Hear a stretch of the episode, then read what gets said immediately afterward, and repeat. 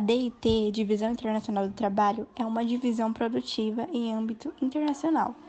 Os países emergentes ou em desenvolvimento que obtiveram uma industrialização é, que possuem economias ainda frágeis e passíveis de crise econômica oferecem a alguns países industrializados um leque de benefícios e incentivos para a instalação de indústrias, como a isenção parcial ou total de impostos, mão de obra abundante, entre outros.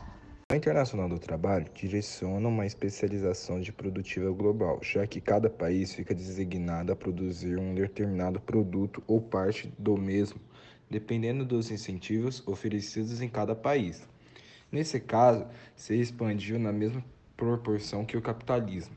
Nesse sentido, um exemplo que pode ser usado é a montagem de um automóvel, realizado na Argentina, porém com componentes originados de diferentes países, com partes eletrônicas de Taiwan, borracha da Indonésia e assim por diante. Isso ocorre porque cada país oferece certos atrativos. Desde, dessa forma, o custo do produto final é menor e aumenta o lucro. A divisão internacional do trabalho provoca também desigualdades.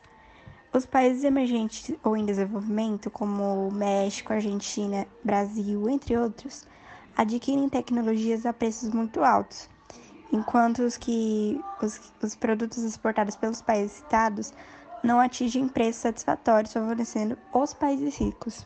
A DIT corresponde a uma especialização das atividades econômicas em caráter de produção, comercialização, exportação e importação entre distintos países do mundo.